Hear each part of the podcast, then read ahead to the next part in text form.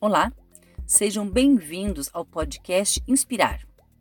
Na série Ergonomia em Tempos de Mudança, falaremos hoje sobre ergonomia em home office. Me chamo Cintia Zilli, sou fisioterapeuta do trabalho, titulada pela Abrafit, e ergonomista, certificada pela Bergo. Coordeno o MBA de Ergonomia da Faculdade Inspirar e a pós-graduação em Fisioterapia do Trabalho, também da Faculdade Inspirar. Atuo com fisioterapia do trabalho desde 1998 em indústrias, empresas e também atendendo ao trabalho remoto, ao teletrabalho e trabalho à distância. Então, ergonomia em home office é um assunto muito atual e o teletrabalho, ou seja, esta modalidade de trabalho, se tornou muito popular em função da pandemia, em função do Covid-19 teletrabalho, trabalho remoto, ele tem sim vantagens para o empregador e vantagens para o empregado. Além dele ser regulamentado, ele foi introduzido e regulamentado no Brasil pela reforma trabalhista, Lei 13.467 de 2017, que regulamenta, que orienta o empregador e também o empregado em relação a obrigações de ambas as partes. Atendendo então ao artigo 75E, é, é muito importante lembrar que o empregador deverá instruir os empregados de forma expressa e ostensiva quanto às precauções a, a serem tomadas a fim de evitar doenças e acidentes de trabalho. Em o parágrafo único, o empregado deverá assinar termo de responsabilidade comprometendo-se a seguir as instruções fornecidas pelo empregador. Então, o teletrabalho ele está regulamentado. Aqui eu citei apenas um artigo falando então da obrigatoriedade dos treinamentos e a obrigatoriedade então também da assinatura e principalmente do comprometimento do empregado a seguir essas orientações. Quando nós falamos com as empresas, é muito importante orientá-las de como elas podem atender essa lei. Enquanto sugestão, eu tenho aqui cinco sugestões para atender, então, a lei e o artigo 75E. O primeiro deles são treinamentos de capacitação já na integração e sim treinamentos periódicos. O segundo seria uma, a entrega e a coleta de assinatura, consequentemente, de cartilhas de ergonomia falando sobre teletrabalho. Reuniões e discussões de orientação de ergonomia periodicamente, tanto de forma individual quanto coletiva. Atendimento e orientação quanto a posto, postura, qualidade de vida em home office, de forma remota. Orientação ergonômica individual, falar de ergonomia física, cognitiva e até organizacional, falar da, dos cuidados, então, que o, que o trabalhador precisa entender, pôr em prática no seu dia a dia. Fazer a manutenção de toda essa documentação através de evidências para que a empresa possa ter controles de todo esse processo de trabalho, cuidando efetivamente da saúde do seu trabalhador. Pensando em pandemia, né, pensando nessa nova onda que estamos vivendo, muitas pessoas entraram abruptamente, vamos colocar assim, em home office e não se prepararam para o teletrabalho. Existem riscos? Claro que existem. Existem benefícios? Muitos benefícios também. Quem não conhecia ou quem nunca tinha trabalhado dessa forma percebeu que houve uma redução do tempo de deslocamento. Para quem se organizou, conseguiu sim ter mais tempo com a família, mais tempo de lazer, mais tempo livre até para os estudos, para hobbies e até para o seu bichinho de estimação. Né? Para quem se organizou. Para quem não tem tanta organização, tornou-se sim um pesadelo. Então, o grande desafio que eu digo em home office é a organização. Posto, postura, espaço, trabalho em casa, novos, novos hábitos têm que ser avaliados, têm que ser discutidos e orientados. Achar que sabe é muito interessante, você sabe muito sim, mas precisa de uma orientação de um profissional. Separei aqui o ABC. Na minha visão, o que seria o ABC do home office? Aliás, eu coloquei ABC D, porque vai se bobear, tem um alfabeto inteiro de orientação. O que seria o A do ABC é, do trabalho em home office? A de atenção. Atenção à sua saúde. Atenção aos horários de trabalho e descanso. Muito facilmente a gente é, se perde. E por estar em casa, com o celular na mão ou com o computador aberto, você acaba trabalhando mais do que, do que trabalharia se você estivesse no escritório. O A também seria de ambiente. Muito cuidado com o seu ambiente de trabalho. Cuidado com o ruído. E quando te fala em ruído, muitas vezes em casa você não tem um ruído excessivo de uma fábrica, mas o ruído constante, um ruído que pode tirar a sua atenção. Há ainda, né, em relação ao ambiente, a iluminação, pensando que uma falta de uma boa iluminação pode gerar sonolência. Isso não é legal, porque vai gerar mais cansaço e uma dificuldade maior para que você desenvolva suas atividades. Ainda no ambiente, você pode personalizar um espaço, seja num cantinho do seu quarto, ou num cantinho da sala, ou no escritório bem montado.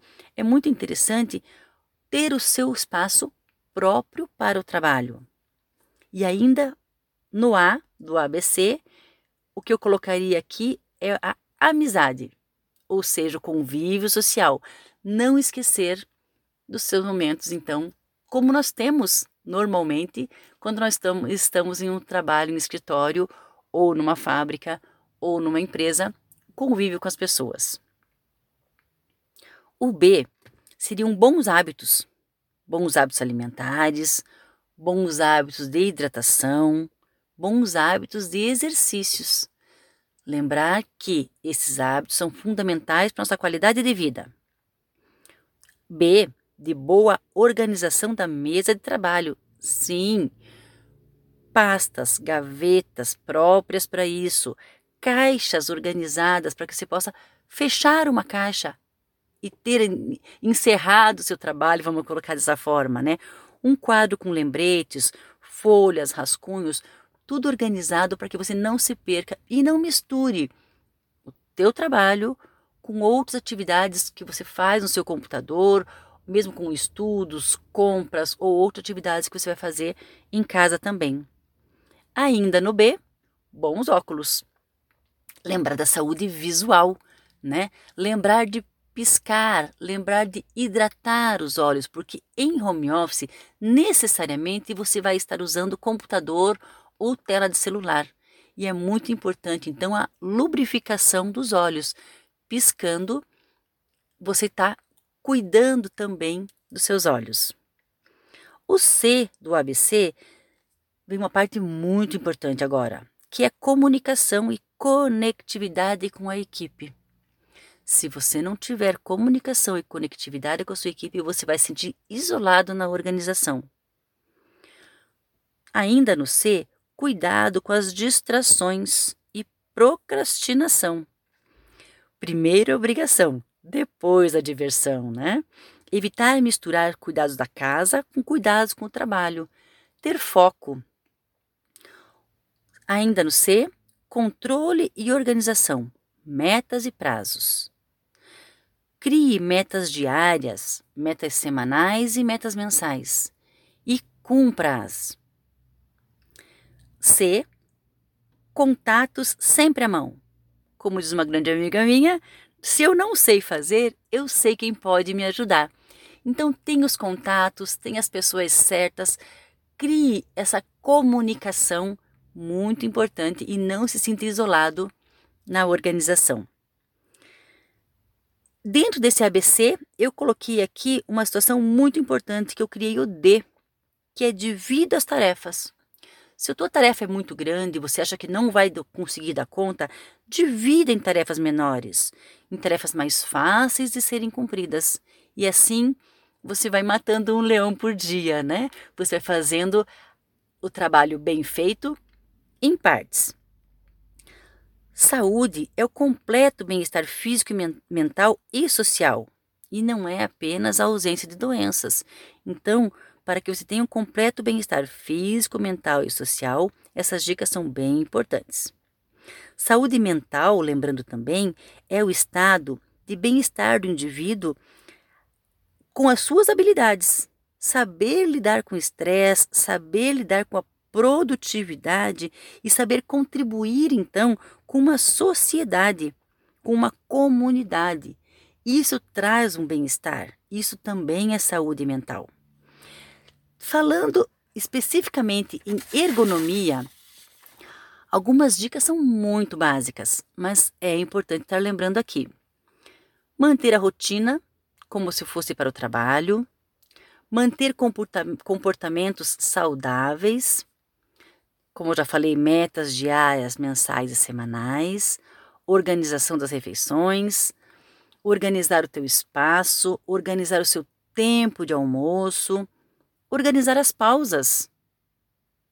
Qual vai ser o momento da pausa? Onde está a sua garrafinha de água? O levantar, ir buscar essa água, levantar, buscar uma impressão, levantar, dar uma espreguiçada, sim, fazer exercícios, movimentar-se, movimentar as pernas para evitar ficar muito tempo parado e também trazer aí uma boa circulação sanguínea. Ter rotinas definidas de ligar e desligar na hora certa e dividir o teu trabalho em horário de trabalho, lazer e descanso são algumas dicas.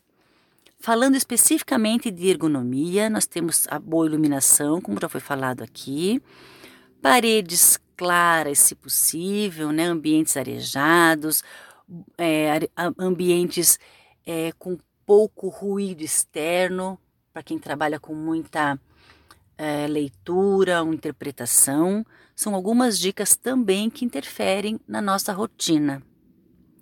Especificamente em relação posto e postura.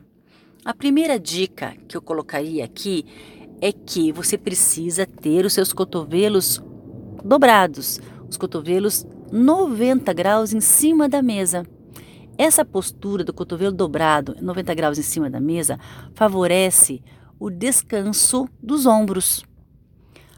Regule sua cadeira ou procure uma cadeira que favoreça esse 90 graus, então, de cotovelos.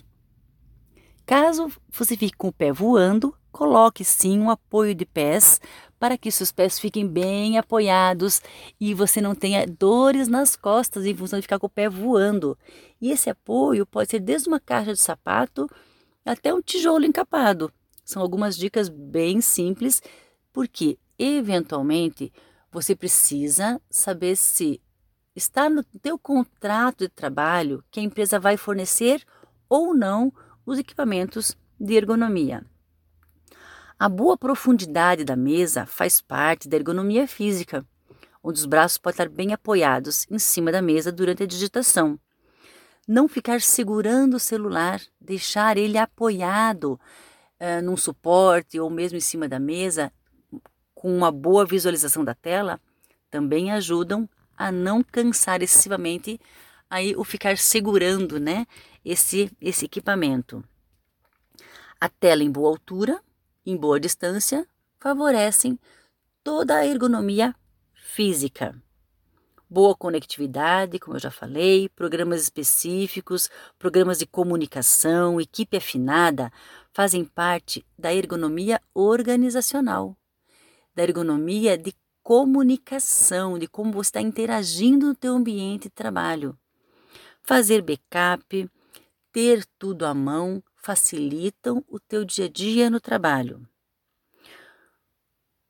Para que você tenha então um home office bastante produtivo, eu daria aqui seis dicas. Primeira, planeje e implemente. Né? Isso serve para você empresário ou para você trabalhador.